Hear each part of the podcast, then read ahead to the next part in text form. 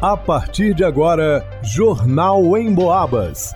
As notícias da região, de Minas e do Brasil, você ouve aqui na Emboabas, em 92,7 e 96,9. Emissoras que integram o sistema Emboabas de comunicação. Leonardo Duque. Eleições 2022. Juiz da 328ª Zona Eleitoral de São João del Rei fala sobre preparativos finais para o primeiro turno. Vanusa Rezende. IFE de São João del Rei abre inscrições para o processo seletivo de 2023 com 485 vagas distribuídas em 15 cursos. Elaine Maciel. Último dia de inscrições para multirão direito a ter pai em São João del Rei. Gilberto Lima. Criança da entrada no Hospital Nossa Senhora das Mercês e enfermeira aciona a polícia, desconfiando tratar-se de possível abuso sexual. Jornal em Boabas. Agora é contagem regressiva. Já é neste domingo, 2 de outubro, o primeiro turno das eleições 2022. Data símbolo de um dos pilares mais robustos da democracia brasileira. Eleitores de norte a sul do Brasil vão às urnas escolher seus representantes em cinco cargos: deputados estadual e federal, senador, governador e presidente.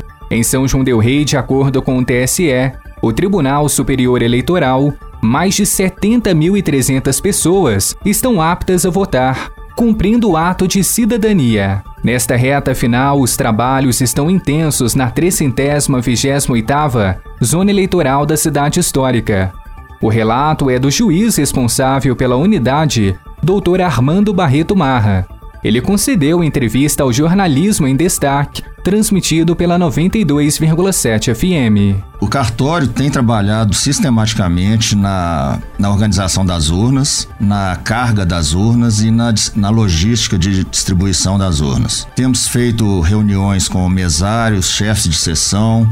Hoje estamos fazendo reuniões com os delegados, que são os responsáveis pela chefia dos locais de votação. Temos feito muitas reuniões com o pessoal do cartório. As coisas estão quase 100% preparadas preparadas para domingo. Na ocasião, explicou que para votar não é obrigatório ter o título em mãos, mas ter um documento de identificação com foto é indispensável.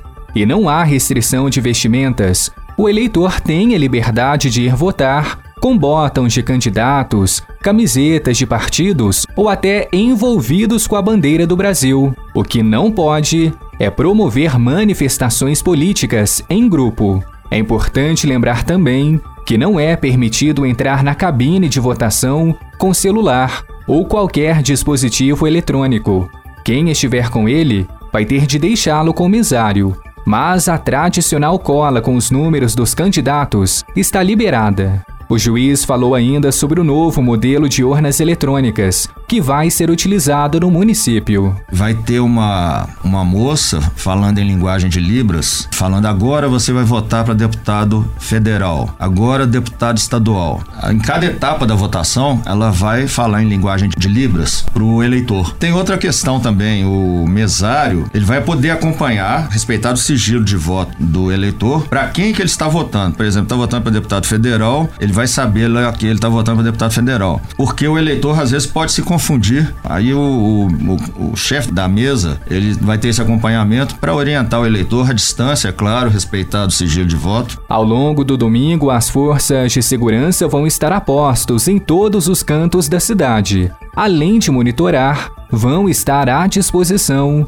para recebimento de denúncias. Os policiais militares de serviço eles ficarão a 100 metros de distância da, das sessões eleitorais, mas a postos para garantir a ordem. Teremos também viaturas disponíveis para cumprir diligências. Tivemos reunião com o comando da Polícia Militar e um fato muito interessante é que não tem nenhum policial de folga no dia da eleição. Todos estão trabalhando. Então o contingente é, é dobrado.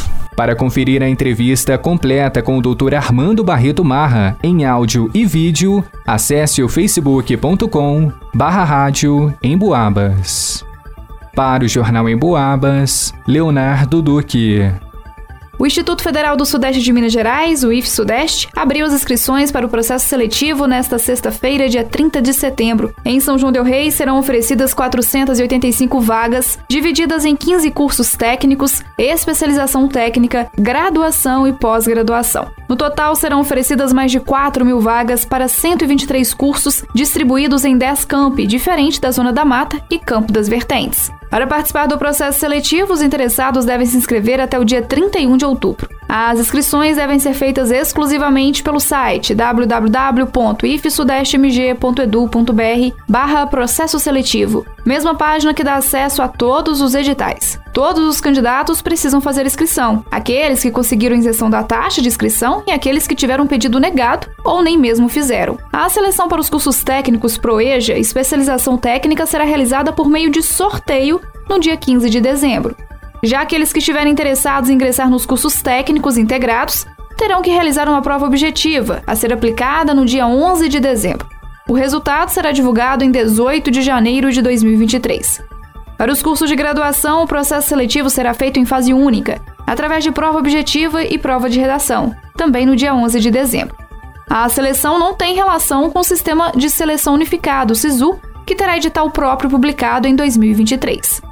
Já as vagas da pós-graduação, lato senso, ou seja, para aqueles que querem ingressar no mercado de trabalho, serão distribuídas por meio da análise de currículo dos concorrentes.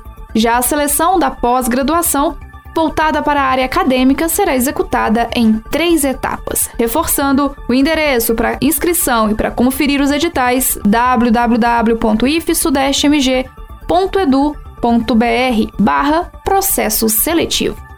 Para o Jornal em Boabas, Vanusa Rezende.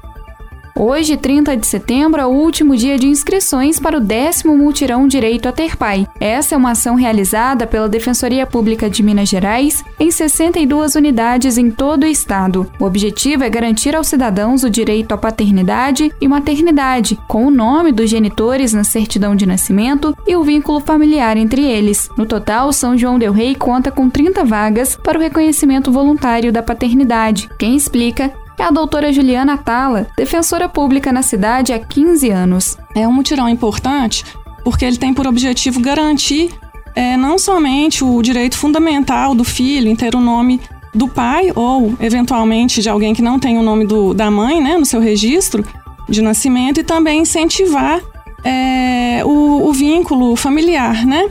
Incentivar o vínculo afetivo entre as pessoas, né? Então, assim, é, a gente acredita que, confirmando a paternidade, é, há um fortalecimento familiar e, consequentemente, até uma sociedade mais pacífica. Todo o serviço é gratuito e será realizado em 7 de outubro, contemplando exames de DNA e o reconhecimento espontâneo da paternidade e maternidade. E outra questão, assim, muito importante também é que é, é mais rápido, né? É uma, é uma ação rápida, efetiva, confirmando a paternidade. Nós vamos fazer o, os termos para o cartório fazer o registro, né, o exame de reconstrução de vínculo genético dando positivo. É um mutirão evita o ajuizamento de ações judiciais, é, evita gastos né, para o Estado, com intimação, com audiência, tudo isso. E acredito que seja bem é, válido né, para poder resolver. Para participar, precisa comprovar a ausência do nome do pai ou da mãe na certidão de nascimento além de cumprir um critério de renda individual, que deve ser de até três salários mínimos e a familiar de quatro salários. Os documentos necessários são certidão de nascimento, documento pessoal com foto, comprovante de endereço e de renda, documento do representante legal no caso de menores de 18 anos e o nome, número de telefone e endereço do suposto pai. Os interessados devem procurar diretamente a unidade da Defensoria Pública na rua Felipe Marquete, número 206A, na Vila Marquete, de segunda a sexta, das 8 às 11 horas. O telefone para contato é o 3372 4397. Para o Jornal em Boabas, Elaine Maciel. Na noite de ontem, uma enfermeira do Hospital Nossa Senhora das Mercês acionou a Polícia Militar e relatou que desconfiava de um caso de abuso sexual contra uma criança de dois anos de idade. Segundo relatou aos policiais, o menino que havia sido atendido na UPA e transferido para o hospital apresentava inchaço no órgão sexual e um pequeno sangramento. Em contato com a mãe da criança, ela relatou que na segunda-feira, dia 16, o menor ficou em uma creche. E após ele ter chegado em casa, ela visualizou o inchaço e o sangramento.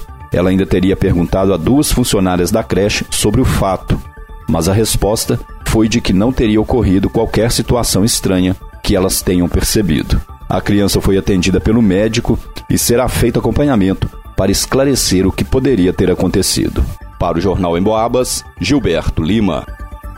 Segundo pesquisa da Cantar Ibope Mídia, 83% da população do Brasil ouve rádio, da maneira tradicional ou pela internet. Aliás, de 2019 para cá, o consumo de rádio pela internet cresceu 186%. Ou seja, para os especialistas da pesquisa, o rádio cada vez mais faz parte do dia a dia das pessoas, seja de forma tradicional ou em sua versão digital. Falando em digital, você pode ouvir o Jornal em Boabas e mais um monte de programas a hora que quiser. É só acessar a área de podcasts do emboabas.com. Aliás, você já baixou o aplicativo da Emboabas? Já curtiu nossas redes sociais? Vai lá!